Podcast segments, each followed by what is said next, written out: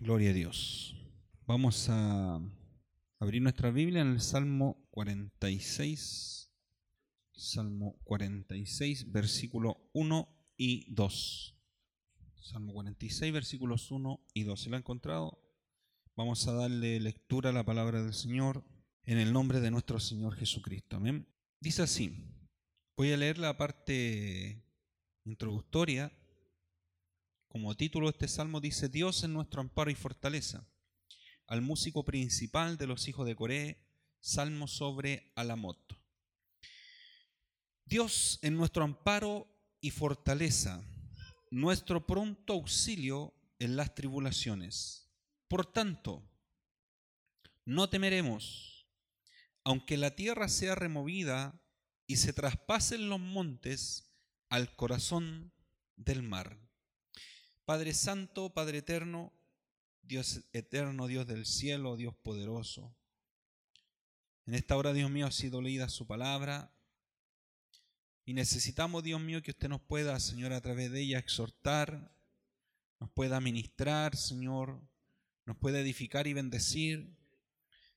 Sabemos, Dios mío, que su palabra es como un río que fluye, Dios mío, y cuando llega a una tierra seca, a esa tierra usted le da vida.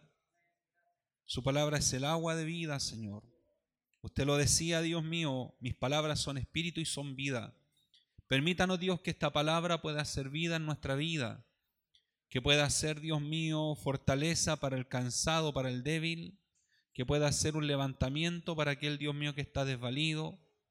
Padre, sea usted, Dios mío, ayudándonos en esta hora según el consejo sabio de su palabra, Señor, porque necesitamos cada día este consejo, Dios mío. Gracias. Gracias le damos, Señor, por su palabra, en el nombre de Jesús. Amén. Amén. Toma asiento, amado. Bien. Eh,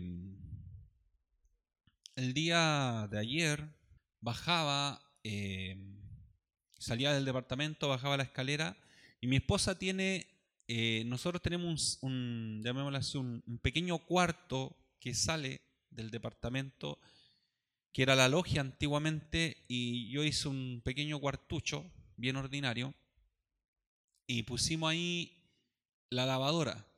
Pusimos la lavadora y obvio que cuando cae algo más usted le mete más. Si eh, uno busca, hace los espacios para poder meter cosas, cachureo y todo eso. Entonces, en ese cuarto que sobresale, eh, yo iba bajando la escalera y me fijo en este texto, en este salmo, Salmo 46. Solamente estaba escrito el versículo 1. Y, me llamó la atención porque eh, hoy día estamos viviendo un tiempo de crisis de fe. ¿Por qué le digo esto? Porque a través de los medios a través de las redes sociales, de las noticias, se está produciendo un, un evento masivo mundial de, eh, de introducir en la población, y vuelvo a repetir, a nivel mundial, una palabra que en la cual lamentablemente muchos cristianos han caído eh, presa y han sido engatusados por causa de esta frase. Y esta frase es el miedo, el temor. Eh, y aquí me refiero al coronavirus. Eh, se están, hay muchos que andan preocupados de comprar un tipo de, gel alcohol. Están, están preguntando, oye, ¿a dónde están más baratos las mascarillas y tanta cosa? Y la verdad es que el Señor dijo, vosotros no sois de este mundo. Y si nosotros no somos de este mundo, significa que eh, pertenecemos a otro mundo. Lamentablemente, y usted podría decir, pero pastor, usted está siendo un poco irracional con esta presunción de no tomar en cuenta las eh, estos eh, precauciones, no sé cómo llamarlo, eh, que están implementando a nivel de gobierno, a nivel incluso mundial. Eh, La verdad es que el objetivo a nivel mundial es atemorizar a la población mundial. Y tiene un fin, tiene un fin, que lo vamos a ir desglosando, si bien esta no es una predica del coronavirus para nada, pero me llama la atención el versículo 2, hermana Mari, por favor. Por tanto, después del por tanto hay una frase que dice, no temeremos. Y como cristianos, ese debería ser nuestro lema, no temeremos.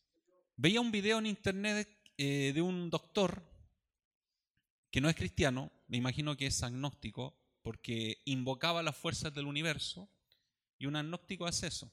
Un agnóstico es aquella persona que, que no cree en un Dios personal, sino en una fuerza que rige todo el universo. Eso es un agnóstico hacia grandes rasgos, para definirlo de alguna forma. Y este doctor decía, hablaba justamente sobre el miedo implantado en la población mundial con finalidades.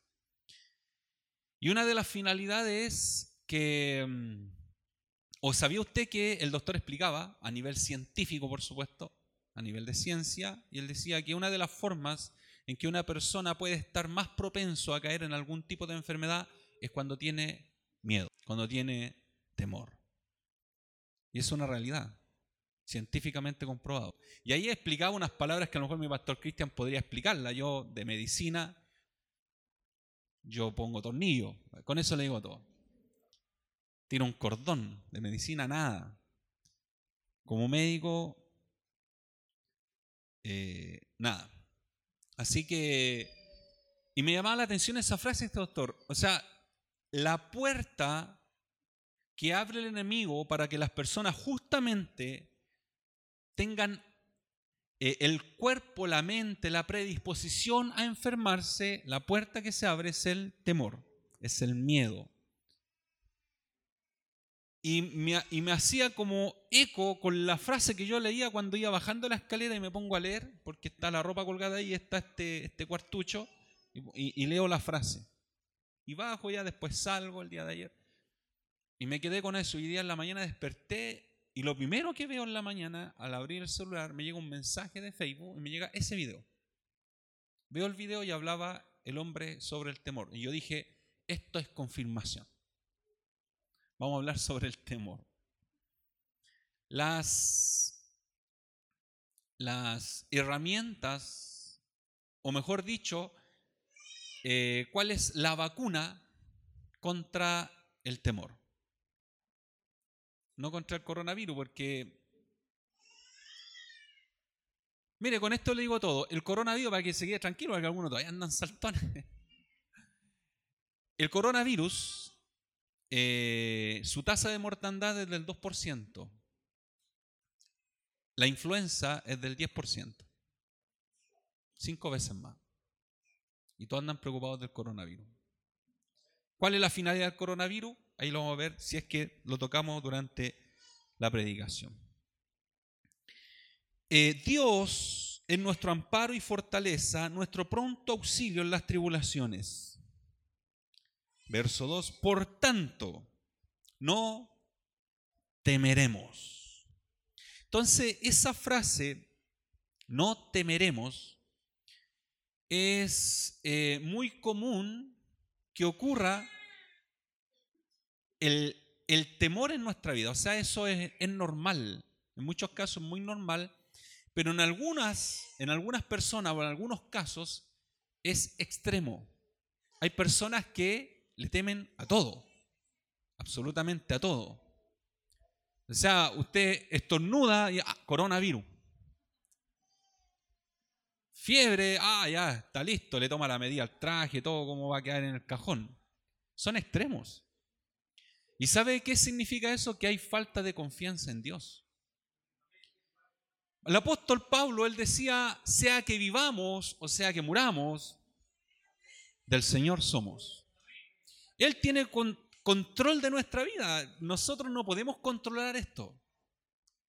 Usted puede verse y puede asistir al instituto médico más grande del mundo o de la Vía Láctea, que está en Talca, Usted puede asistir a la mejor medicina del mundo y aún así morir. ¿Sabe que... ¿Sabe cuántas veces yo comí algún pan que estuvo en el suelo con las manos sucias? ¿Más de, más de alguno lo hizo? Son muy cochinos, hermano.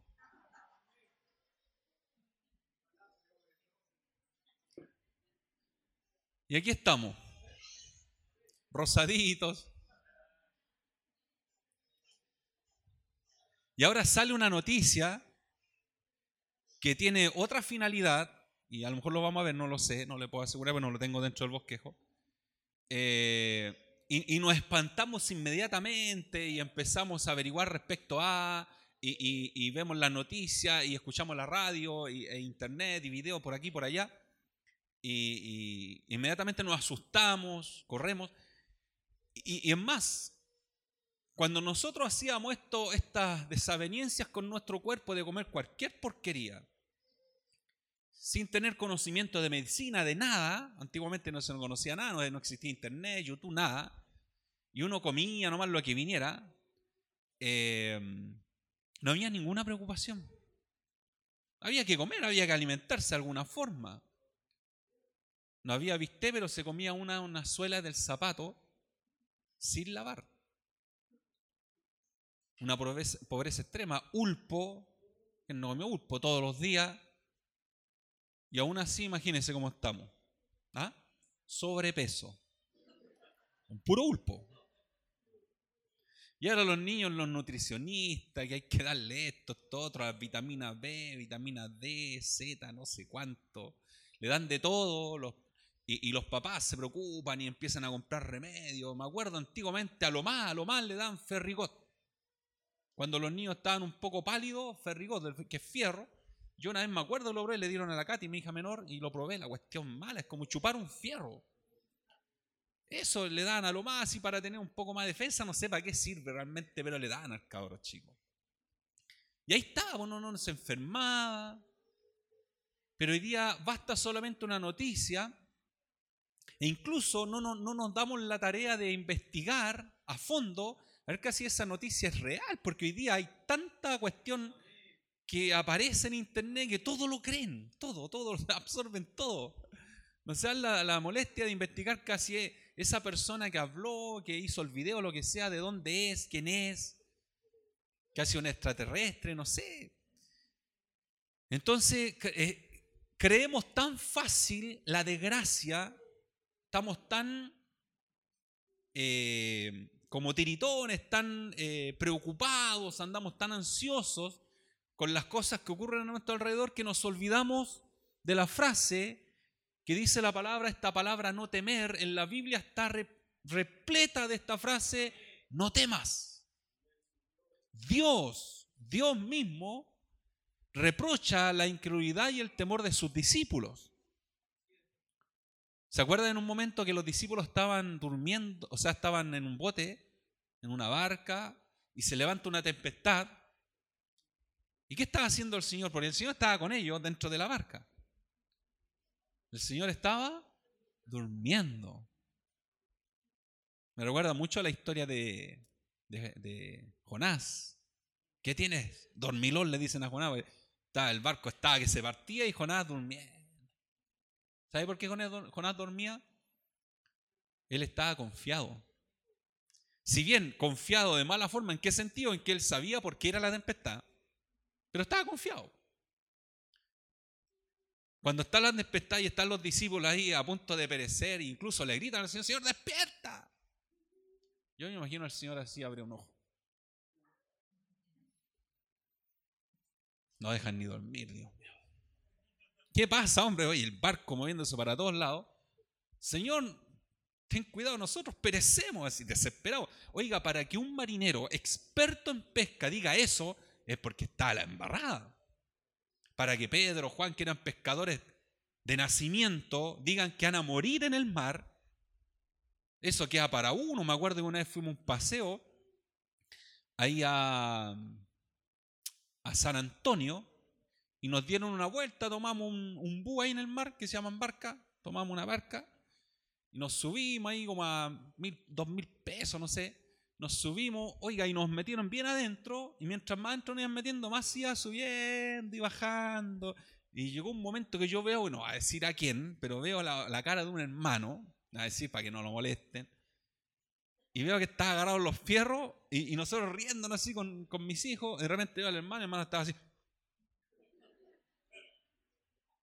Y, eso cuando la persona tiene terror, y para no demostrar terror, como que se quiere reír. Estaba aterrado, hermano. Y eso que el este hacía así nomás, así era genial. Y el hermano aterrorizado, así afirmado los fierros. Imagínense los pescadores que son expertos en pesca y los pescadores obvio pescan de noche, ese es el mejor horario para pescar. Pero se levantó una tempestad tan grande que despiertan al maestro sálvanos que perecemos. Em, y el maestro lo que hace, despierta, se lava la cara, se peina y calma los vientos, calma las aguas. Y él les dice, hombres de poca fe, como que los reta. Oiga, esta palabra temor se ha posicionado y se ha, eh, eh, ha tomado posesión de muchos hoy en día, incluyendo la iglesia del Señor. Y en la iglesia no debería existir temor. Se supone que nosotros adoramos, alabamos y servimos a un Dios vivo, y es por Él, solamente por Él, que nosotros estamos acá, solamente por Él. Y si tenemos vida es por Él, si tenemos salud es por Él. O sea, vemos que hay tanta, tanta enfermedad a nuestro alrededor. Vemos a niños que están sufriendo en hospitales en este mismo momento y podemos dar gracias a Dios que nuestros hijos están bien. Y tenemos tal confianza en Dios que todas las noches estamos orando por ellos, pidiéndole al Señor el resguardo de sus vidas y el Señor, como un Dios fiel y justo, Él los protege y los bendice. Pero a lo que voy es que muchas veces, a pesar de, esa, de ese creer en Dios, viene sobre nosotros el temor. Y generalmente el temor viene cuando nosotros nos, eh, nos debilitamos en la fe. Viene una debilidad en la fe. Y vuelvo a repetir, es normal, es normal que ocurra, pero el problema es cuando es constante el temor. Cuando teme por todo. ¿Quién le teme a los temblores? Nadie. Por lo que veo, nadie. Vamos a ver. Señor, ah, envía.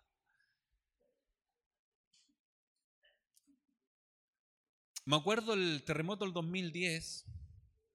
Bueno, mi esposa no está aquí en este momento, pero me acuerdo de ella que gritaba, hermano, de una forma. ¿Y por qué gritaba? Porque en un momento cuando está el terremoto, en pleno zamboloteo, ahí estábamos moviendo para todos lados, yo me voy a buscar las llaves a la cocina, desaparezco del, escenario, del, comedor donde estábamos, voy a buscar las llaves con la Steffi en brazo, la Steffi tenía dos años, voy a buscar las llaves para abrir la puerta, no la encontré, nos quedamos adentro, dijimos aquí ya morimos, yo miraba arriba, dije en qué momento se cae la losa. Y de repente cuando estoy buscando las llaves escucho un grito como de ultratumba, así, ¡pacha! Así como con escándalo. Y yo voy para allá, la había dejado sola con, todo el, espectáculo, me movía todo, no, encuentro las llaves. Oye, ¿qué hora es? ¿Me movías? Pero e, ese grito de, como de desesperanza, ese grito cuando ya la persona no, no, hay en qué afirmarse. La cosa es que muchas personas, yo escuchaba en esa ocasión, muchas personas en la calle que salieron abruptamente hacia la calle y escuchaba a personas que uno sabe, vecino en este caso, excluyendo al hermano Ramón, por supuesto. hermano Ramón, yo, eh, ¿cómo se llama esto? Doy fe de que él no gritó en ningún momento, solamente lloró.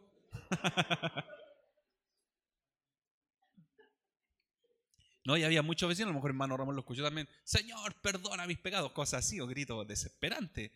que uno al otro día ya los veía después, no sé, o bailando cumbia, pero en el momento perdona mis pecados. Desesperanzado. ¿Sabe, que, ¿Sabe lo que ocurre? Es que muchas veces en nuestra vida pasa por esos letardos de falta de fe. Esos gritos que no los damos a lo mejor vocalmente, pero nuestra vida da gritos de desesperanza. ¿Cuándo se nota? ¿Cuándo se nota esa desesperanza, ese desespero? Cuando ocurre algo, cuando algo nos toca, cuando algo viene a nuestra vida. Ya sea la economía, ya sea la enfermedad, ya sea, no sé, algún tipo de preocupación en algo o en alguien, viene esta eh, célebre frase, temor. El temor se, como que se posiciona de nosotros. Y vuelvo a repetir, normal en algunos aspectos, pero cuando la persona vive en temor, eso no, no, es bueno, no es normal. Eso es normal para una persona que no conoce al Señor, pero una persona que no conoce a Cristo. Es anormal, es muy anormal para la persona que sirve al Señor. Nuestra confianza, nuestra seguridad, nuestra fe debería estar 100% anclada en la cruz. Esa debería ser nuestra confianza. Por lo tanto, em, el salmista nos da eh, que si bien no es el salmo de David, porque aquí dice, por eso les leía, el título del salmo dice al músico principal, de los hijos de Coré. De los hijos de Coré, y eso tiene mucho que decir. Salmo sobre Alamot. Estuve investigando un poco lo que era Alamot, porque hay palabras que uno no entiende para nada, de qué, qué significa, qué quieren decir.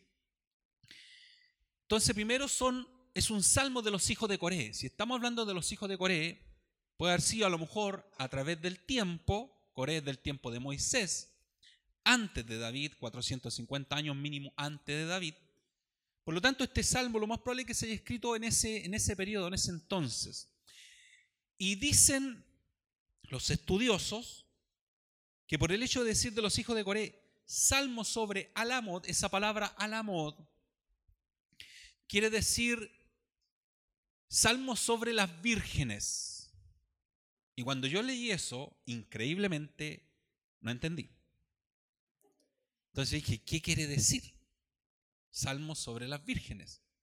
Hay algunos que le ponen otra acotación y dicen, este salmo es un salmo eh, de alguien que tiene una voz aguda, casi una voz femenina, pero no, no le encontré como mucho me gustó más la parte de las vírgenes.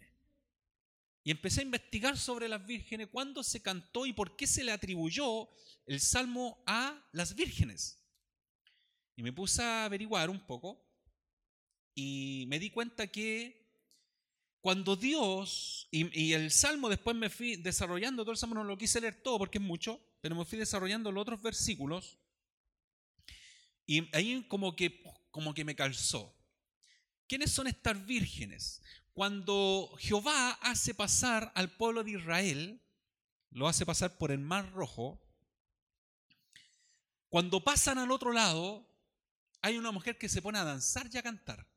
¿Se acuerdan? Miriam, que es la hermana de Moisés, María. Se pone con un pandero. Y las mujeres vírgenes le seguían al son de la alabanza. Por lo tanto, cuando hablan de las hijas de Coré, y Coré era hermano de Moisés. Por lo tanto, estas hijas de Coré, este conjunto de mujeres, dicen los, estudiosos que son aquellas mujeres que siguieron a María en el son de la música y la alabanza del triunfo que Jehová le dio a Israel al pasar por el Mar Rojo y eh, dejar al, al ejército egipcio bajo el mar. Es un canto de victoria. En otras palabras, es un cántico de confianza. No de temor, sino de confianza. ¿Por qué? Porque el, versículo, por ejemplo, el versículo 8 en adelante dice así, se los voy a leer. O si mi hermana Mari lo coloca ahí, mejor. Versículo 8 dice, venid, ved las obras de Jehová que ha puesto asolamientos en la tierra. Verso 9. Mire, que hace cesar las guerras hasta los fines de la tierra, que quiebra el arco. ¿Quién usaba arco? El ejército egipto. Corta la lanza, que quema los carros en el fuego. ¿Quiénes son los que persiguieron la realidad? Los egipcios, en carro, con lanza, con caballo, con arco. Por lo tanto, este salmo hace alusión a la confianza puesta en Dios, sabiendo que Dios, de una u otra forma, siempre, no de repente, siempre va a librar a sus hijos de cualquier calamidad. Cualquier tipo de auxilio, Dios siempre sale en ese socorro, siempre. Pasó con Jesús en la barca, pasó con Jonás, otro grito de auxilio, de temor. Jonás, ¿se acuerdan que Jonás estaba en el, en el vientre del gran pez durante tres días y tres noches? Terrible ahí, viviendo. Dice, Jonás cuenta su historia personal, su biografía, un poco lo que ocurrió ahí y su vivencia, y él dice que él ya se entregó, o sea, se entregó a la muerte, el abismo me cubrió, dice, las algas me envolvieron, perdió toda noción de, encontrarse con vida, hasta que el pez lo escupe, porque imagínense un pez con un orgulloso dentro de la guata, lo escupe. Es lo que hace Dios con los orgullosos. La palabra del Señor dice que Dios al soberbio, al altanero, al orgulloso, lo mira de lejos, como que se aleja de él. Entonces, eh, este cántico, este salmo está escrito con la finalidad de que las personas que lo lean puedan tomar confianza en el Señor. No caigan en desesperanza. Sea coronavirus, sea lo que sea, no caigan en desesperanza. Dios tiene el control de todo. Y trata de escribir algo acá. Eh, lo voy a leer como lo escribí. Si bien es común pasar por episodios de temor o angustia, la palabra de Dios nos muestra la puerta de escape para no caer y ser esclavos de este tipo de sentimientos que atentan directamente contra nuestra confianza en Dios. En el texto leído vemos la declaración del salmista respecto a Dios, que nos invita a poner toda nuestra confianza en Él. ¿Por qué? Dos puntos y aquí viene la división del sermón. Tres puntos. ¿Por qué? Primero, la frase Dios es. Esa es la frase que, que gobierna este salmo. Versículo 1, hermana Mari, por favor. Oiga, cuando uno confía en Dios, sabe que Dios es. Lo que usted se imagina, Dios es. Y eso como que a uno lo, lo exalta, lo levanta, así como la confianza, como que uno camina en el aire cuando confía en Dios como que anda buscando patos malos para que lo asalten. ¿Dónde están ahí? Camina por la lengua, así a las 4 de la mañana, ¿qué pasa? Cuando anda confiado en Dios, que Dios es su fortaleza, Dios es, esa frase Dios es, es clave. No Dios será, Dios es. En este momento Dios es. Frente al coronavirus, Dios es el mejor médico. Es. Frente a cualquier angustia, tiene un problema económico, Dios es dueño del oro y de la plata. Tiene alguien enfermo, Dios es nuestro sanador. Tiene alguien que sabe que va a morir, Dios es aquel que puede tomar a esa persona y levantarla del polvo. Lo hizo con un, con un ejército completo, y usted lee el libro de Ezequiel y ve ese eh, valle de, huesos, y, y ve que Ezequiel profetiza los cuatro vientos y ese ejército que estaba ahí, puros huesos de muertos, se levanta del polvo. Entonces Dios es vida. Esa frase Dios es, quiero que hoy día se vaya con esa frase para su casa. Dios es. Le falta algo, Dios es mi sustentador, es. No será, Dios es. Hoy día Dios es y seguirá siendo. Dios no cambia. Dios es el mismo de ayer, de hoy y por los siglos. Dios es. ¿Y qué nos recalca el Salmo aquí? Que Dios, primero, Dios es nuestro amparo. Dios es nuestra fortaleza. Dios está propicio y pronto para auxiliarnos. Los tres puntos. Primero, Dios es nuestro amparo. Esa palabra amparo, que en el hebreo es mahase, que significa protección o refugio. El salmista, en el capítulo 18, versículo 2, dice lo siguiente. Jehová, roca mía y castillo mío, mi libertador, Dios mío, fortaleza mía, en él confiaré, mi escudo y la fuerza de mi salvación, y termina el texto, mi alto refugio. ¿Sabe cuándo dice esto el salmista? David, cuando viene arrancando de Saúl. Cuando Saúl lo anda persiguiendo por mucho tiempo, años, Saúl anda persiguiendo a David. David arranca, tuvo tres veces David ocasiones para matar a Saúl y no lo quiso hacer. Él dijo, no levantaré mi mano en contra del ungido de Jehová. Y David dejó todo en las manos de Dios y Saúl lo persiguió mucho tiempo. Y cada vez que Saúl lo perseguía, Dios lo protegía, Dios lo cuidaba. Dios era su alto refugio, su sustento esa coraza, esa protección.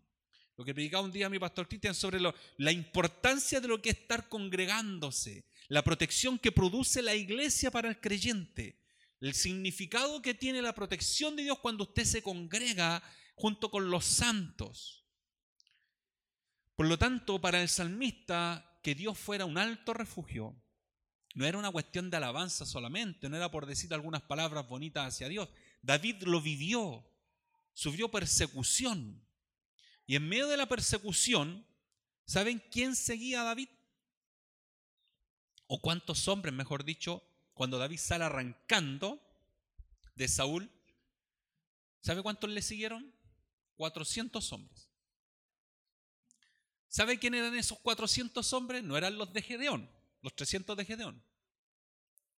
Eran quienes? Los que estaban endeudados, los que tenían un espíritu alicaído, los que eran pobres. Ese era el ejército que siguió a David cuando David estaba huyendo de Saúl. Imagínese, usted forma un ejército. Ya, ¿cuántos quieren a pelear en contra de Saúl? Mm. ¿Y si nos matan? Esa era la respuesta común, los alicaídos de espíritu. Ya, vamos a ir a comprar armas. ¿Quiénes estaban con David? Los endeudados. No tengo ni uno. Ya vamos a hacer una colecta para comprar pancito para pasar este nuevo día. ¿Quiénes estaban con David? Los pobres, no tenían ni uno. Ese era el ejército que salió acompañando a David. Y en esa circunstancia, David dice que el único refugio que él tiene es Dios. O sea, Vuelvo a repetir, en las circunstancias más adversas es ahí donde Dios se glorifica. En las circunstancias pandémicas, ahí es donde Dios se glorifica. Por lo tanto, hermano, no tenga temor de lo que pueda acontecer. Creo que van a suspender las clases. Ya suspendieron ya. Sobre, creo que hasta 200 personas, algo así leí. Claro, un ósculo santo, nada. Pero después al final de la reunión yo me voy a acercar a usted, lo voy a abrazar, lo voy a dar medio beso, hermano. No, a lo más se tiene que hacer así y ahí. ¿Sabe que em, nosotros em, vamos a explicar un poco? ¿Sabía usted que esta, esta cuestión del, de la pandemia, ya como se dice entre comillas, pandemia, em, surgió obvio, en China, pero ya han visto, a lo mejor más de alguno ha visto un video que eh, se sabe que realmente salió de un, de un, ¿cuánto se llama? Un laboratorio chino y que este coronavirus eh, fue mm, creado, fue lanzado, llamémoslo así, a la población con la finalidad, la única finalidad, o dos finalidades de matar gente Y esto no es, uy, qué increíble que son malos, no, si esto siempre ha sido, siempre ha sido. Y lo otro es que lo que llamó la atención es que usted, ¿quién conoce a Bill Gates? Bill Gates, que es el dueño de Microsoft, uno de los cinco hombres más ricos del mundo, él había anticipado dos meses, ocho semanas, seis o ocho semanas antes de que ocurriera todo esto, antes que se descubriera el primer caso de coronavirus, él había anticipado que prontamente, posiblemente podía venir una pandemia en el mundo. Uno de los cinco hombres más poderosos del mundo. Por lo tanto, esto tiene olor, primero, a azufre, obvio, y olor a azufre, y segundo, todo esto está regido por el orden mundial, por la destrucción de la masa de la humanidad, porque somos muchos que habitamos en esta tierra, y ya algunos van a tener que dejar de existir, están ocupando oxígeno nomás. Eso es para el ente de la riqueza de este mundo. Y lo otro es que por una cuestión netamente de avaricia. ¿Sabe cuánto cuesta una mascarilla? ¿Cuánto cuesta un alcohol gel? ¿Sabía usted que quienes están detrás de todo esto eh, apoyando un poco para sacar la vacuna contra el coronavirus, que por supuesto solo tienen hace rato, que es Johnson y Johnson? Todo esto es un círculo vicioso de, ¿cómo se llama? De avaricia. Tienen pero al sacar este, esta epidemia, esta pandemia, al infectar personas, una, matarlas lisa y llanamente, dos, la, la economía del mundo empieza a tambalear, tres, los productos empiezan a escasear y por, cuando usted sabe, cuando hay un producto que escasea, sube el precio. E increíblemente, qué coincidencia que al momento de subir el precio de esos productos, los dueños de esos productos son los magnates de este mundo. ¿Y quiénes son los que pagan el pato en todo esto? Disculpe la vulgaridad, pero son los pobres de la tierra. Mientras ellos se hacen cada día más ricos. Pero ¿cómo se inyecta todo esto? ¿Cómo comienza todo esto con una simple palabra? Temor. Inyectemos temor en el mundo para que todos compren mascarillas, jabones. Leía otro reportaje, lo leía, no, no lo escuché, lo leía, que decía que realmente el alcohol gel era posiblemente era para cuidarse, entre comillas, era 50% eh, efectivo a comparación de un jabón común y corriente. Y todos están preocupados de comprar alcohol gel. Pero usted usa el jabón Popeye y es 99,9% efectivo. Por lo tanto, todo esto tiene olor a azufre, a diablo, tiene olor a al monopolio económico del mundo que tienen los magnates y tiene olor a que la iglesia en sí pueda estar cayendo en la palabra que acabamos de leer, que es temor. Y cuando uno cae en temor, empieza a, ya no empieza a mirar a Dios. Cuando una persona cae bajo el efecto del temor, ya no mira a Dios. ¿Se acuerdan que cuando estaba la tempestad, los discípulos miraban la tempestad? No miraban a Jesús, miraban la tempestad. Señor, salva, no nos perecemos. Dios dice, miradme a mí todos los términos de la tierra y viviréis. Cuando uno mira a Dios, se olvida de todo lo demás. Oiga, hermanos, yo me pregunto si nosotros nos encontráramos con Dios en un momento, Dios no se nos apareciera, una figura, no sé, como fue como el apóstol Juan, por ejemplo, Ezequiel, Ezequiel estaba rodeado de sacerdotes y el puro esclavo israelita allá en Babilonia. Y el único que veía la visión era Ezequiel y Ezequiel estaba mirando y era el único que veía todo lo que estaba viendo. Nadie más, todos los demás se atemorizaron, pero él lo veía completamente. Dios quedó para adentro. Cuando Juan ve al Jesús eh, resucitado, Juan dice que él cae como muerto. O sea, cuando uno se fija en Dios, no se fija en nada más. O sea, yo no me imagino que se nos aparezca un ángel, por ejemplo, uno empieza a mirar, no, voy a conversar con el ángel, empieza a mirar la frazada, no sé, la cubrecama. No, uno está pendiente de esa visión que está, está asombrado, está... Cuando uno mira a Dios, olvida de las preocupaciones. ¿Le ha pasado cuando usted está en la presencia de Dios? Lo mejor y el niño le está ahí moviendo el pantalón, la falda, y este está lo mejor ahí. Y de repente ya sienta al niño así, en el nombre del Señor, una patadita y ¡pah! Lo molesta en el momento menos propicio y usted está en lo mejor con Dios. Oiga, cuando usted está con Dios está confiado. Está totalmente confiado. No tiene tiempo para pensar en enfermedades, en necesidad de nada. Está confiado ahí. Sabe que Dios está ahí y que pase lo que pase, Dios se encargará de todo. De todo. Entonces Dios, primero, nuestro amparo, nuestra protección, nuestra, nuestro refugio. Esa es la palabra amparo, majase, que significa protección o refugio. También Dios es nuestra fortaleza. Y esta palabra fortaleza tiene dos aspectos. Es fortaleza en el sentido de una cobertura, una protección, pero al mismo tiempo tiene el sentido de dar fuerza, de dar fortaleza, dar energía, dar eh, power, poder, dunamis, dinamita, dar eh, aliento, levantar. Por lo tanto, Dios en ambos sentidos actúa en nuestra vida. Fortaleza en el sentido que nos protege, nos cuida, pero al mismo tiempo una fortaleza, un, escudo, dice el rey David, tú eres escudo y fortaleza alrededor mío, dice el salmista, pero al mismo tiempo Dios nos fortalece espiritualmente, fortalece nuestra fe. El apóstol Pablo en un momento estaba, eh, tenía una lucha, una lucha tremenda. Y dice que en el libro de eh, Corintios, segunda Corintios, él dice que había tenido un aguijón en la carne, que constantemente, tres veces, mejor dicho, le había pedido al Señor, Señor, quítame esto. Y el Señor le dice lo siguiente, le dice, no, le dice, no quiero quitarte este aguijón, ¿por qué?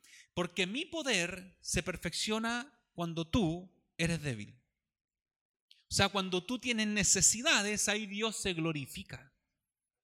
Porque imagínese uno llegar aquí o, viviera la vida del Evangelio así como el gran King Kong, el gran ahí, ah, el, Superman espiritualmente.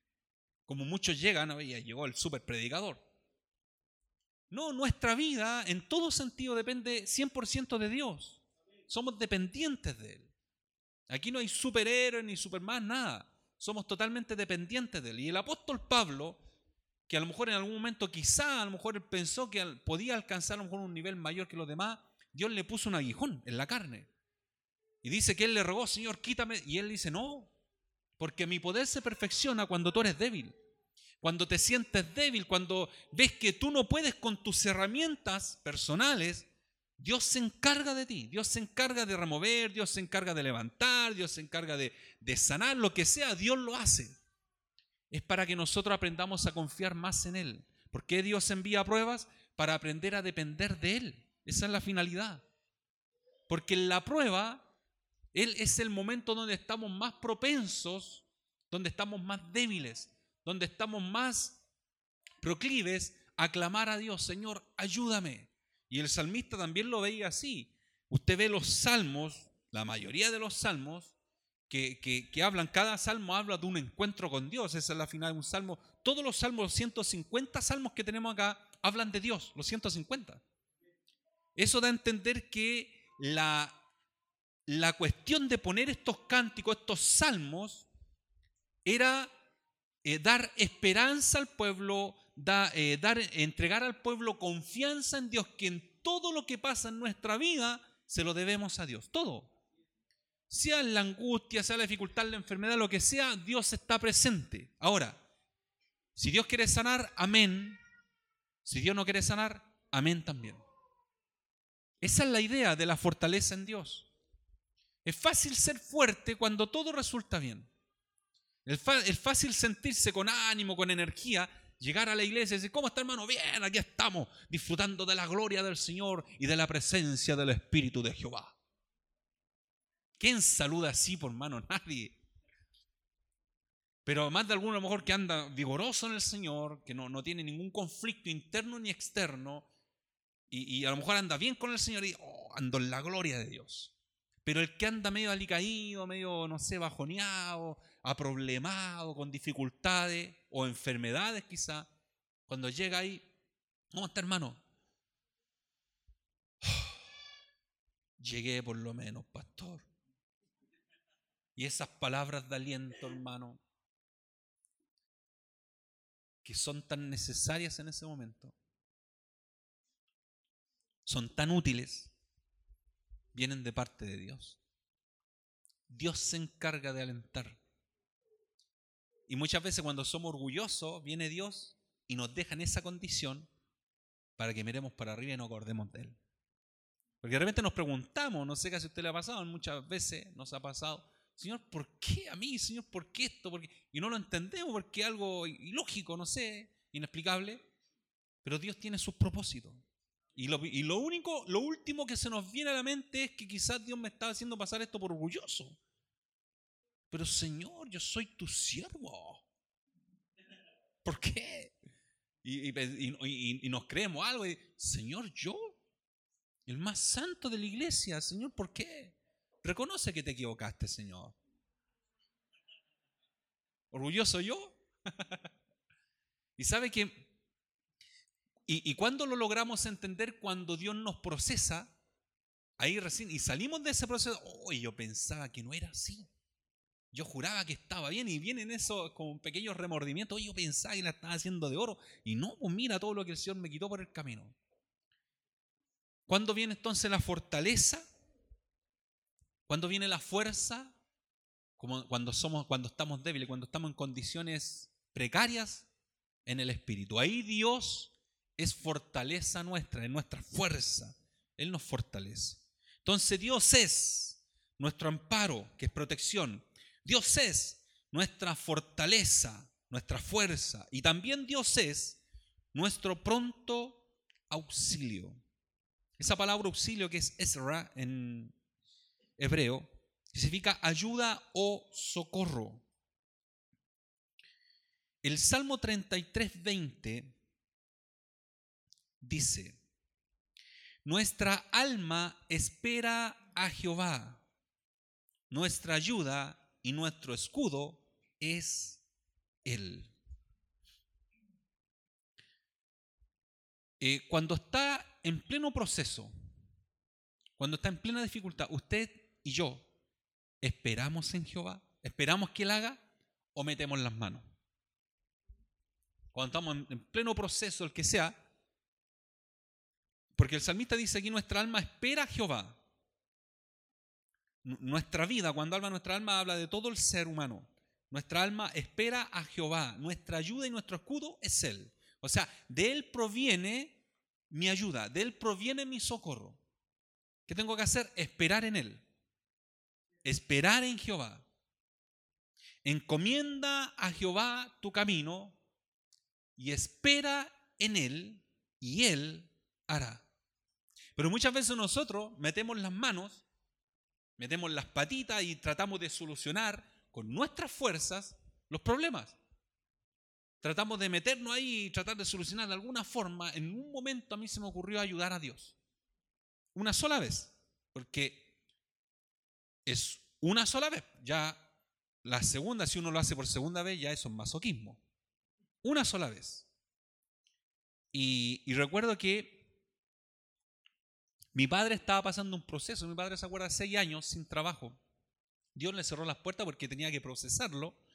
Pero uno como un hijo quiere siempre ayudar al papá. Y en este caso ayudar a Dios. Entonces uno pensaba, a lo mejor Dios se, se olvidó del pobre guatón, dije yo voy a ayudarlo. Yo me acuerdo que estaba trabajando y, Dios tenía un proceso con el Héctor, con mi padre. Tenía un proceso durante años y yo veía que de repente el guatón, no sé, sufría. Disculpe diga estas palabras, guatón, pero la confianza, no, tengo la costumbre de decirle padre. Eh, entonces tenía, eh, estaba en ese proceso y yo veía que ahí estaba siendo procesado y en, medio de las dificultades, la escasez, se me ocurrió un momento empezar a ayudar a esto. A lo mejor no era tanto. Eran un cuarto de videos cabello, con dos cucharadas de sal, cosas pequeñas. Y le llevaba unas bolsitas de mercadería para la casa y yo me devolvía. Al otro mes lo mismo. Y llega, me parece que fue el tercer mes que Dios, ¡pum!, me corta la pega. Y yo no entendí por qué, pues si estoy haciendo la obra del día. Estoy ayudando a mi papá, estoy cumpliendo la palabra. Dice, honra a Jehová con todos tus bienes, honra a tu padre y a tu madre. Entonces, no, pues uno no puede meterse en el proceso de Dios. Y Dios me corta la pega. Entonces después fui ando el guatón, le dije, guatón, devuélveme las bolsas.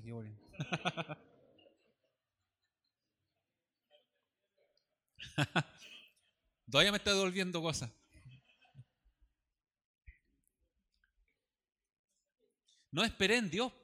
Como hijo uno se desespera por ver la necesidad del otro y uno empieza a meter mano y ayudar aquí por allá. No, y hay veces que hay que ayudar, sí, hay que hacerlo, pero hay que discernir cuándo hacerlo y cuándo no.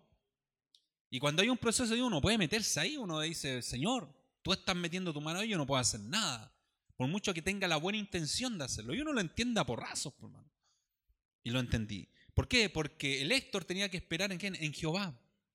Porque el, Salmo decía, Él es nuestra ayuda, Él es nuestro escudo.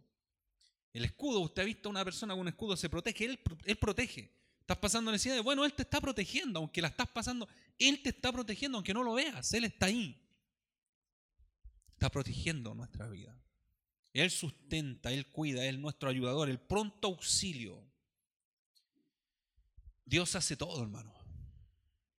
¿Sabe que está la historia de del de Eliseo, está la historia de Eliseo que el rey de Siria quería atacar a Israel y Eliseo recibía de Dios en el espíritu, recibía cuando el rey de Siria hablaba con sus súbditos y le decía, oye, vamos a entrar por tal lugar y vamos a atacar el reino de Israel.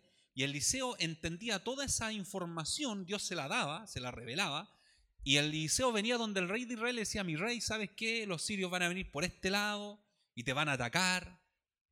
Entonces el rey de Siria, sabiendo que el rey de Israel estaba obteniendo información, el rey de Siria dice, oye, ¿quién, quién es el soplón en medio nuestro? ¿Quién, ¿Quién está soplando? ¿Quién está de parte de Israel? Y se levanta un siervo y dice, no, lo que pasa es que Eliseo está es el profeta de Israel y él le comunica al rey todo lo que nosotros, hasta lo que tú hablas en tu cámara más secreta, Eliseo se lo comunica al rey. Entonces, ¿qué hicieron los sirios? Bien picados ellos, fueron y atacaron y fueron a atacar a Israel y, rodearon la ciudad. Rodearon la ciudad. Entonces estaba Eliseo y el siervo de Eliseo dice, Señor mío, dice, ¿sabes que los sirios han rodeado la ciudad? Estamos cubiertos, ¿qué vamos a hacer? No tenemos auxilio en ninguna parte, nos van a matar. Y Eliseo viene y le dice a Dios, Dios, abre los, ojos de tu siervo. Dice la palabra que Dios abrió los ojos del siervo de Eliseo y el siervo de Eliseo ve alrededor de los montes y por todos los collados, por todos lados, una cantidad enorme de gente de a caballos, jinetes, vestidos de blanco, todo ahí con, eh, tipo columnas de fuego. Y Eliseo le dice, ese es el ejército de Jehová que está con nosotros. Claro, el siervo no los veía, pero cuando Dios le abre los ojos, el siervo quedó impactado de, oye, son más los que están con nosotros. Cuando los, los sirios querían atacar la ciudad, Eliseo viene y ora a Dios para que este ejército quede ciego y los guía al centro de la ciudad. Cuando estaban en el centro de la ciudad con ceguera, viene Eliseo y le dice a Dios, Señor, ábrele los ojos. Y cuando abrieron los ojos, los siervos sirios, los, atacantes sirios, estaban en medio de la ciudad y dijeron, aquí morimos. Y Eliseo viene y le dice al rey de, Israel, dice, no le hagan ningún daño, todo lo contrario. Sírveles pan, sírveles queso, sírveles comida y que se, van, se vayan en paz. ¿Saben quién produjo todo eso? ¿Quién fue el pronto auxilio de Eliseo y de todo Israel? Jehová. Dios se encargó y no hubo ningún desenvain, no desenvainaron espada, no pelearon, no, no guerrearon, nada, se fueron en paz. Dios se encargó de salir en auxilio de Israel sin derramar ni una gota de sangre. Ese Dios al cual servía Eliseo es el mismo Dios que servimos nosotros, exactamente el mismo. Por lo tanto, Dios es pronto auxilio, amén. Dios es pronto auxilio, siempre, siempre lo es. Y respecto al coronavirus, comenzamos con el coronavirus, vamos a terminar con el coronavirus. ¿Sabía usted que estuve eh, investigando un poco y que por el mundo del año 2000, solamente del año 2000 han pasado varias pandemias? No, a lo mejor con el título de pandemias, pero varias enfermedades, que el, solamente el, el H1N1 ha matado muchas más personas que el coronavirus. Año 2002, el polio. Año 2003, el SARS. Año 2005, la gripe aviaria. Año 2009, año 2010, H1N1. Año 2014, el ébola. Año 2014 también el Zika. O sea, han pasado tantas enfermedades y aquí usted está sentadito. Preocuparse por el coronavirus. Lo que tenemos que hacer es orar al Señor como lo hacemos en esta noche, con los niños, con todos, y orar en nuestra casa y decirle, Señor, tú eres mi escudo, tú eres mi fortaleza. No temeré. Versículo 2, hermana Mari. Por tanto, no temeremos, aunque la tierra sea removida y se traspasen los montes al corazón del mar. No temeremos. ¿Hay algo más fuerte, más terrible que usted ha pasado, más que un terremoto? ¿Alguien ha pasado un huracán, por ejemplo? Parece que nadie. Los terremotos, aunque la tierra sea removida, o sea, se mueva para todos lados, no temeremos. O sea, la confianza en los terremotos, los tsunamis, en lo que sea, en, la epidemia, en las pandemias, en lo que sea, la confianza tiene que estar puesta siempre en Dios. Cuando usted ahora encienda la televisión y oh, caos mundial, el coronavirus, este, ¿qué es coronavirus? Jehová te reprenda, Satanás. Va a estar confiado. Todos usando mascarilla y usted ahí en la calle, ¿ah? respirando. Tóseme, pues. Ah.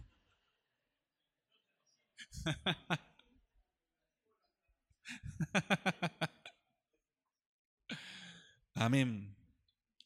¿Hay confianza en Dios? Amén. No temeremos lo que el hombre pueda hacer. Vamos a orar, vamos a dar gracias a Dios. Vamos a darle gracias a Dios por su palabra. Oh bendito Dios. Usted nos enseña cada día, Dios mío, a no temer. Permítanos, Dios mío, si hemos caído en el, a lo mejor en la desesperación por esta enfermedad de Dios, usted nos ha librado de tantas cosas, Señor. Que esto es una más, Señor, de la que usted nos puede librar. Y si no es así, Dios mío, de usted somos, Señor sea en la angustia, en la dificultad, sea en la enfermedad, en la escasez, Señor, usted es nuestro Dios. Padre eterno, bendiga a su iglesia. Si alguien, Dios mío, no lo sé, si alguien, Dios mío, a lo mejor estaba preocupado, estaba angustiado, Señor, que esta palabra sea un aliciente, una fortaleza para su alma. Que usted, Dios mío, nos pueda renovar las fuerzas, la fe, Dios mío, la confianza de que realmente estamos, Señor, bajo su cobertura y protección. Venga lo que venga, Dios mío, usted, ese Señor, es el que pelea por su iglesia y nos sacará en victoria, Señor. Gracias. Gracias, Dios mío, porque usted es bueno.